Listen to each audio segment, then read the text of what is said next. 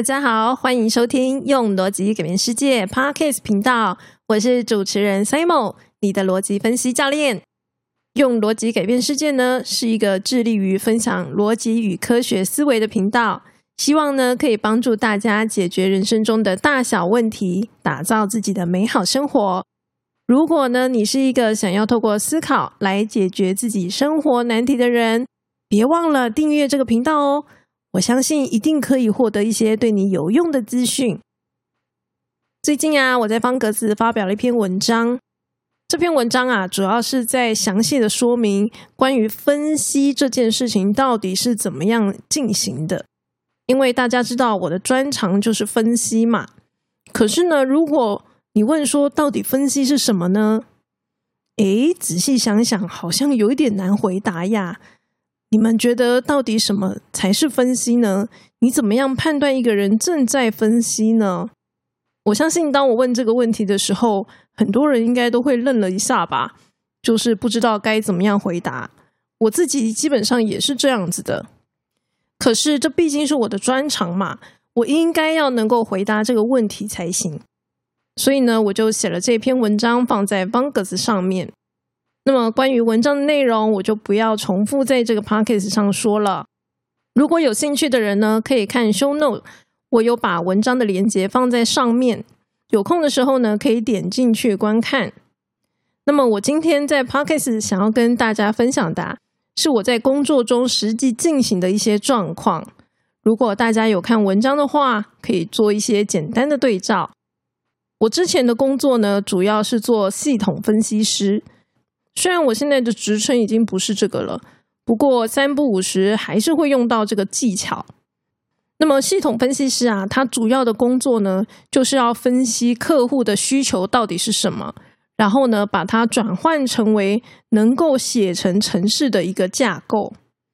这个工作呢，有一个很大的重点，就是不管那个客户的需求是什么，我们最后啊，都必须要规划出一个可以执行的东西。当然，实际上执行的人不是我啦，好是软体工程师。可是呢，我就是要去负责规划怎么样来执行。那么这个工作会是怎么样开始的呢？首先呢，就是要先收集需求嘛，好，因为呢，我们通常就是会有一个人告诉你说，哎，谁有什么样的需求，然后呢，我们就要开始着手进行规划处理。那所以第一件事情一定是收集需求啦。那么这个需求的来源呢，可能是一个现有的网站系统等等，就是它本来就已经有了，它只是想要去做一个改版优化。好，这是第一种。第二种呢，就是他把他的需求啊用文字描述出来，变成一份文件。好，这个叫做 RFP 的需求文件。然后呢，就是给你看这样子，就是我需求就这些。那么第三种呢，就是最虚无缥缈的，就是他可能只有给你一两句话。然后呢，没有更多的细节了。那通常这种时候，我们可能就要做一些访谈，然后去问他说：“哎，你到底想要的东西是什么？”那么，除非啊，它是有一个现有的系统，不然呢，不管你今天是用文字的方式，或者是用访谈、哈口语描述的方式来跟我们谈需求，通常呢，我们都会有一个呃简单的规划，就是用文字啊，或者是说明的方式，说明了一个好那。你要的系统是不是这样？好，就是我们会用言语的表达，然后来询问对方说：“哎，你要的东西是不是这个？”好，这是第一步骤。那么呢，如果对方觉得 OK，听起来好像你说的是我要的，那么我们就会进到下一步骤。下一步骤的话呢，是我们会出一个系统的草图给对方。简单说就是呢，我不是单纯的这个用语言文字来跟你。做系统的描述，我还会进一步的画草图、草稿图给他，然后呢，确认说这些东西是不是就是你要的功能啊，等等之类的。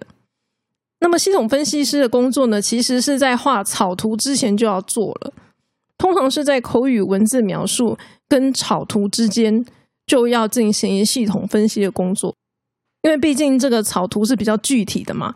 通常草图出来的时候，你最后的系统。就是跟它不会差到太多，只是可能这个视觉美观上面会做一些调整而已。所以呢，在草图出来之前呢，系统分析就要先完成了。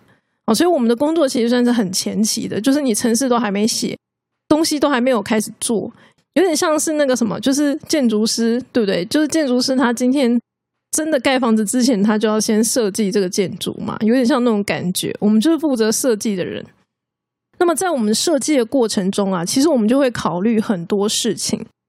通常客户如果说什么，你就做什么啊。比如说客户说我要一，你就做一；你他要二，你就做二。那通常呢，就会把你自己还有你的团队给累死。好，通常是这样子的。所以呢，客户的话你不能够就是完全照搬，你必须要去做一些转换才行。那所以这就会是有所谓的分析嘛。好，就是进到我这边，然后呢，跟从我这边出去的东西呢，就会是完全不一样的东西。那么我举一个简单的例子好了，假设呢，今天有一个很小的需求是这样子，就是呢，我们要在这个画面上列出一组数字，叫做二逗号四逗号六逗号八逗号十，然后呢，一直列到一万，像这样子的一个嗯需求，假设我今天就是用手 key 好了，我今天就列二逗号四逗号六逗号八逗号这样 key key key。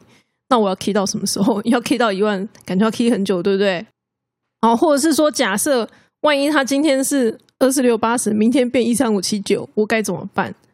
好，所以呢，像这种需求呢，我们就会先去观察，观察它的一些相似性，它的规律是什么？像我刚刚讲的这个，很明显就是二四六八十，它是一个偶数嘛。我们会去观察它，然后呢，用一个数学的公式。把它就是做一个计算，这样子呢就可以把数学公式转成程式，然后我我就不用自己手敲啦，工程师就不用那么累了嘛。这就是系统分析在做的事情。不知道大家听到这个数学会不会觉得头有点痛？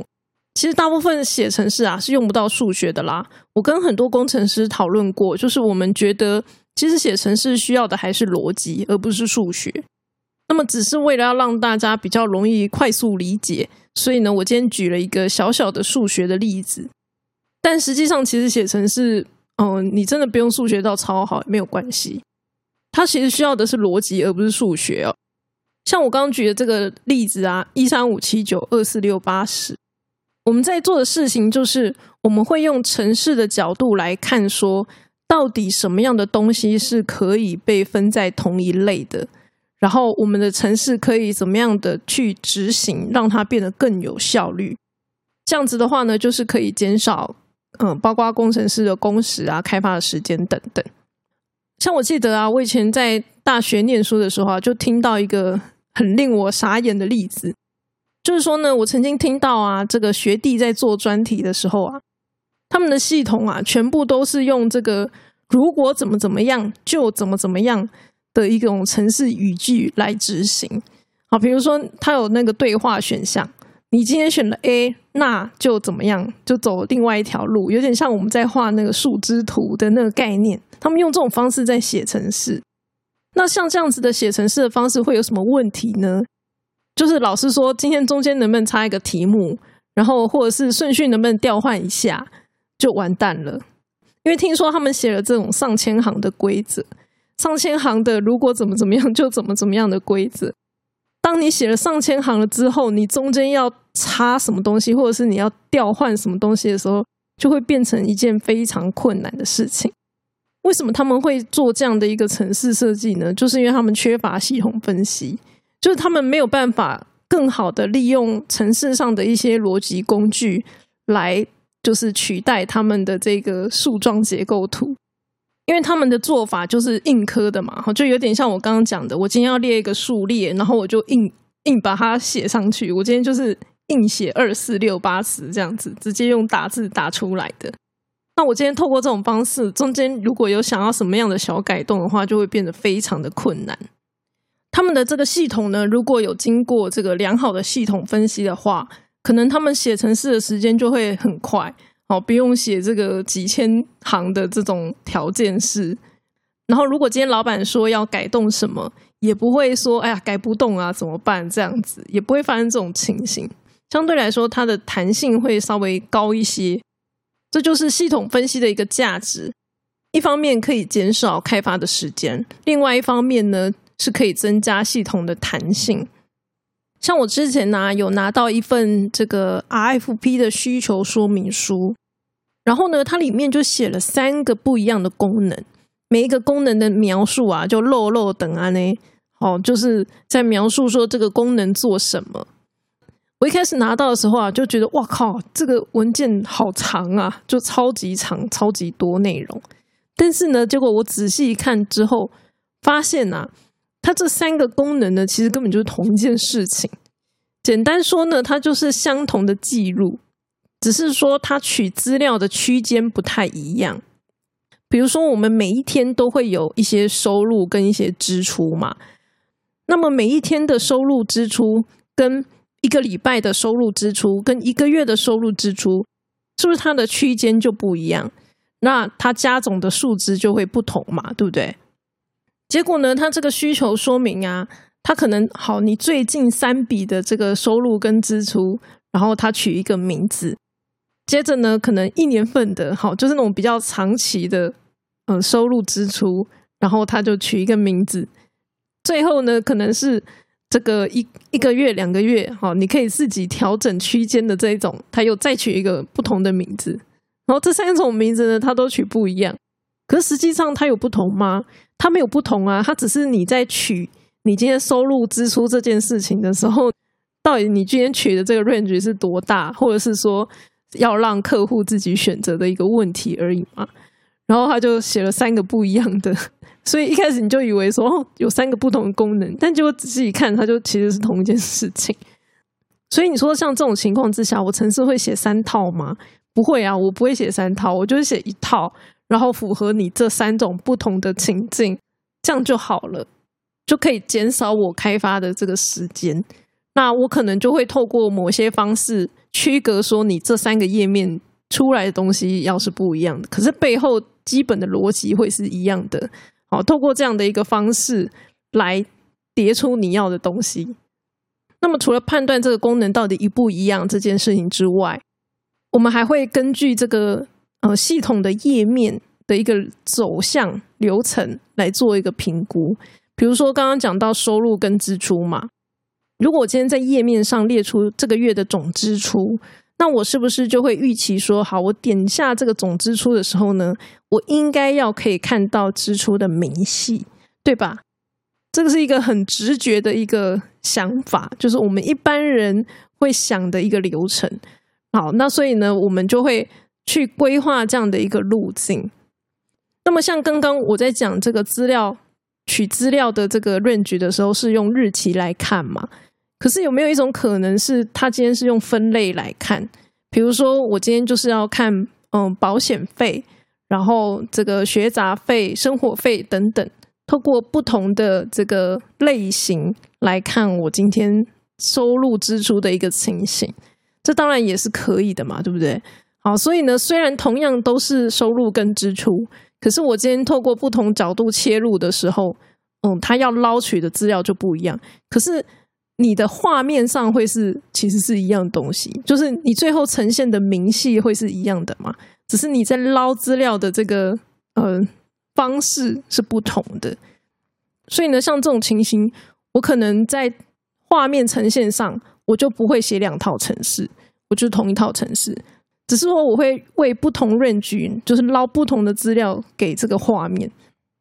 所以呢，简单来讲，就是我们会仔细去看所有的功能到底是什么，然后一个一个把它拆出来，再重新组合回去。有一些呢，它是可以，嗯，类似并在一起的那种感觉，只是它会有一些小小差异，像刚刚那个抓资料的日期区间不同，它就是一种小差异。可是它本身基本上是一样的东西，哦，就会把它并在一起。然后呢，我们在安排这个画面的流程的时候，就会去考虑它的合理性到底是什么嘛？就像我今天收入总收入点下去的这个清单，并不会变成总支出嘛？好，类似这样子，我们会去安排这个流程的合理性到底是什么？所以呢，这样接下来是不是就会产生那个图像？就是。我今天系统画面这个东西点下去出现什么东西，那个流程就会跑出来了。我相信到现在大家应该是可以稍微想象一下这个状况是什么啦。不过实物上在进行的时候，有时候没有那么简单，原因是因为，嗯，我刚刚讲的这种情况比较算是一个全新的开发，它是用这样的方式在走的。可是有的时候是我们这个系统它已经存在，它已经有了，然后呢，我要有点叠床架屋架在原本的系统上面，那这种时候就会比较麻烦，因为你还要考虑你原本系统流程到底是什么。好，比如说像我们有一些购物网站，通常购物网站的这个内容都是很丰富的嘛，好，到处都是一大堆按钮、物件，有的没的。然后假设你今天有一个新的活动。你要把这个活动放在购物网站上，promo 给所有的客户，那你要放在哪里？你的首页已经非常的满啦。类似像这样子，就是说，如果今天你是一个全新的系统，你安排这些流程都是很 OK 的，绝对没有什么问题。可是呢，如果今天是一个现存的系统，那它很有可能会跟现有的系统打架，该怎么办？这也是我们必须要去处理的一个问题。然后呢？除了这个大家画面上看得到的，好，我位置要摆哪里之外，还有更麻烦的是看不见的东西，有一点点像是这个房屋里面呐，我们通常都会有很多电线跟水管，对不对？就是那个走线嘛。好，那假设我今天这个房间里面完全没有任何电线的那个孔，然后你今天想要加一个孔，没有电源线的孔多麻烦呐！我今天就是想要加一个，那你加得动吗？是不是水电工他就要研究一下你房子里面原本的那些电线到底是怎么走的？然后他有可能在你原本走的这些线里面再拉一条出来接到你的房间吗？好，类似像这样子，就是在城市里面有很多是看不见的东西，然后它能不能拉出来就是一个问题。我们系统分析师就是要去看，然后去思考说怎么样的方式对这个城市的撰写是比较轻松容易的。然后呢，又可以达成客户的目标跟需求。我不知道讲到这边大家听不听得懂，我尽量是用大家比较知道的东西来举例啦。好，我相信这个房屋里面的管线，应该大家是比较能够想象的。